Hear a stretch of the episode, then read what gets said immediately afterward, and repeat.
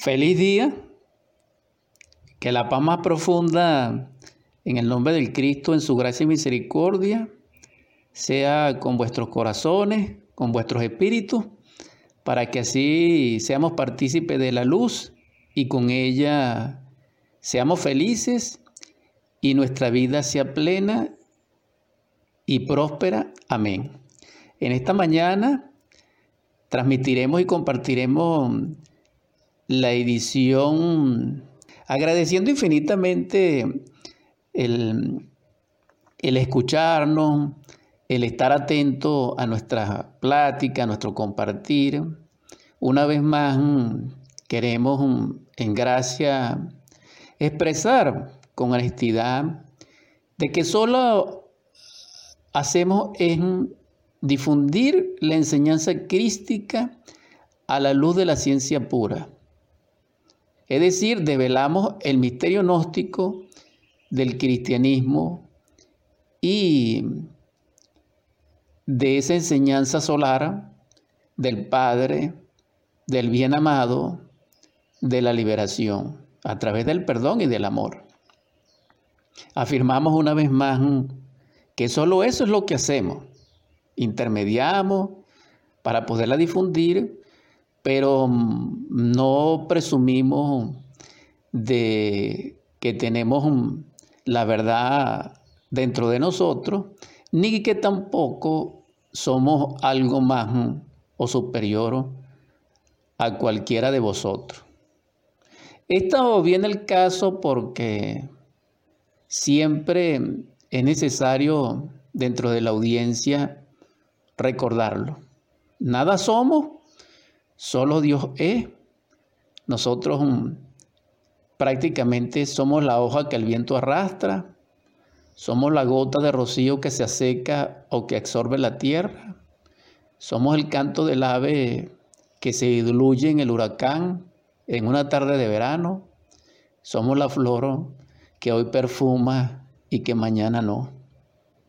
Pregunto, ¿Dónde están los grandes sabios que en el mundo han sido? Tal vez lo recordamos y la mayoría de veces que se recuerda es para explotarle, no es para darle alabanza, aunque solamente el alabanza es para nuestro Cristo Salvador, ciertamente. Pero repito, ¿dónde están los grandes mártires? ¿Cuántas plazas se les ha levantado a ellos? ¿Dónde están la sabiduría antigua de los grandes pensadores, de hombres de preclaro entendimiento que resplandecieron como una llama en las tinieblas y que fundaron nuestra escultura? ¿Dónde están? Entonces, hoy por hoy se le rinde culto es al Dios materia, al Dios dinero, al Dios riqueza, al Dios mm, informativo.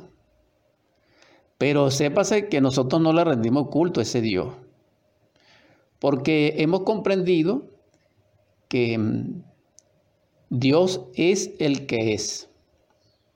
Y en esa expresión,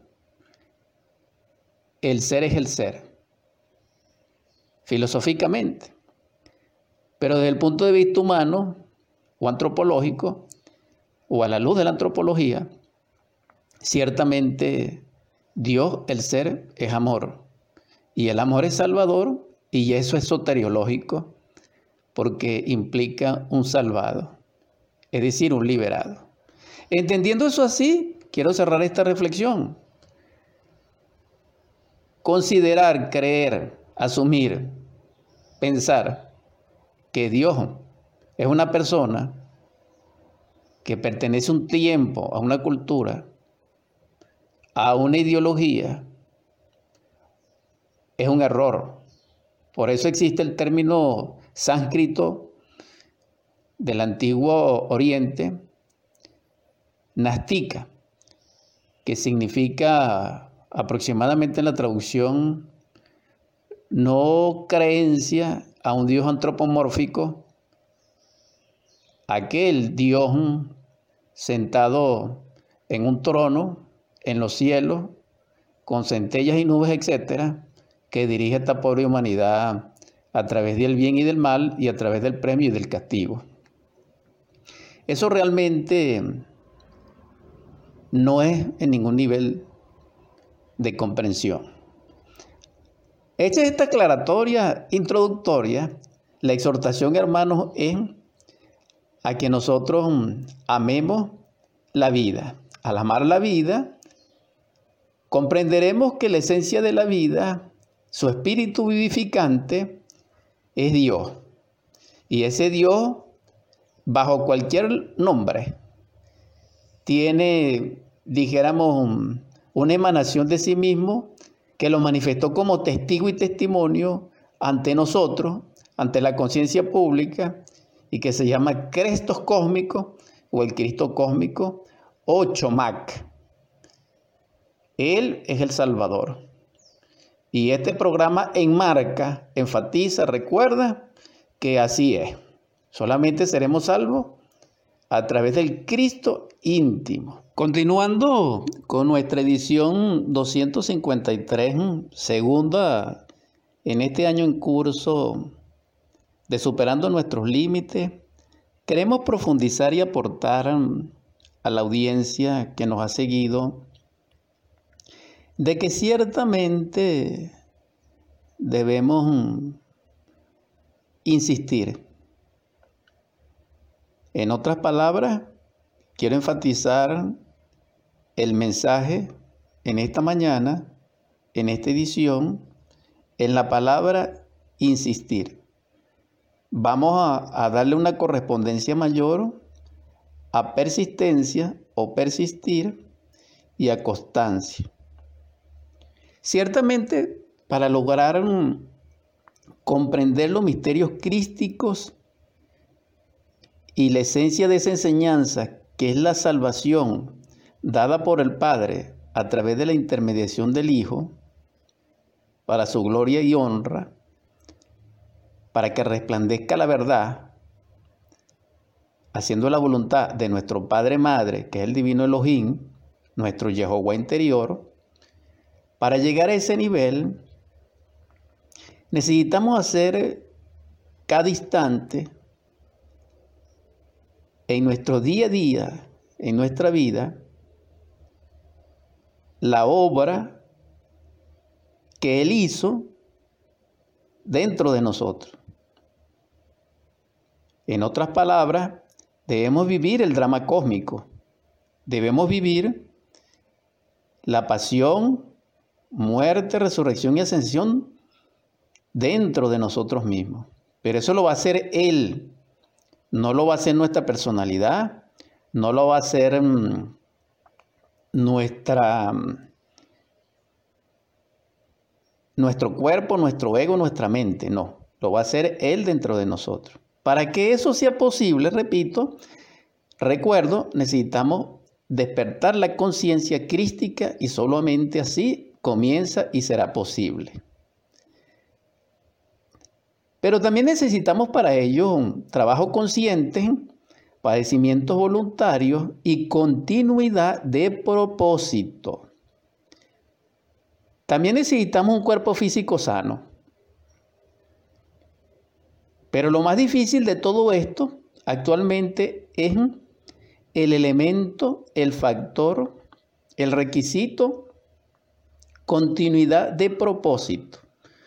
Porque resulta ser que como no tenemos voluntad, resulta ser que como tenemos la conciencia dormida, aletargada por el yo y por los intereses mecánicos y automáticos de la vida, y como vivimos en un mundo que está en el final del final de la raza, totalmente degenerado, entrópico, etcétera, en agonía, en síntesis, es difícil tener continuidad de propósito.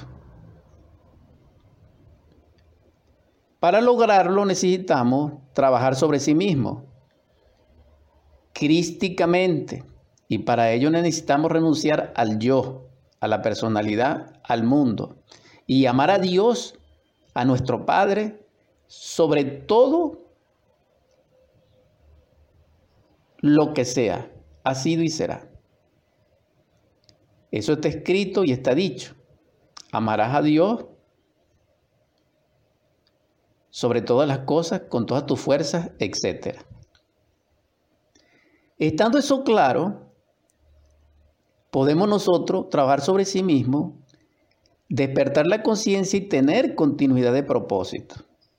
Esa continuidad de propósito enmarca tres estadios, es decir, niégate a ti mismo, sería el primer estadio y sería la primera conquista de la gran obra a nivel crístico.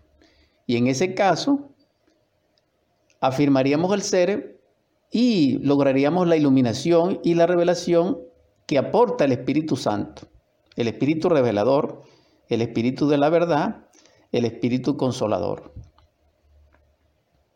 Pero también ese aspecto o ese primer nivel que podamos lograr en la continuidad de propósito implica la vida entera. Aquí no hay pormenores, aquí no hay sesgos, aquí no hay, dijéramos, eh, cortes de camino, aquí no hay aplazamiento, aquí no hay esa expresión derrotista que dice mañana lo haremos, no. Esto tiene que ser aquí y ahora en este instante de instante en instante. Pero también nos faltarían dos requisitos que son crísticos. Toma tu cruz y sígueme, que serían dos porciones más o dos tercios más de la gran clave para lograr la cristificación. Y esos dos tercios también implica la vida entera, porque Dios es exigente y la perfección de que emana de Él, así lo exige. Entonces necesitamos de la continuidad de propósito en la vida entera. Esto significa las existencias que sean necesarias. Y esto es profundo. Por eso, el verdadero cristiano, aquel que trabaja en la cruz, en los misterios de Melchizedek, dedica su vida en todas sus existencias a lograr la autorización íntima del ser, a lograr realizar la gran obra, a realizar la edificación del templo para su Dios interno, que se conoce como la Jerusalén celestial. Es decir, lograr el reino de Dios y su justicia aquí y ahora dentro de sí mismo.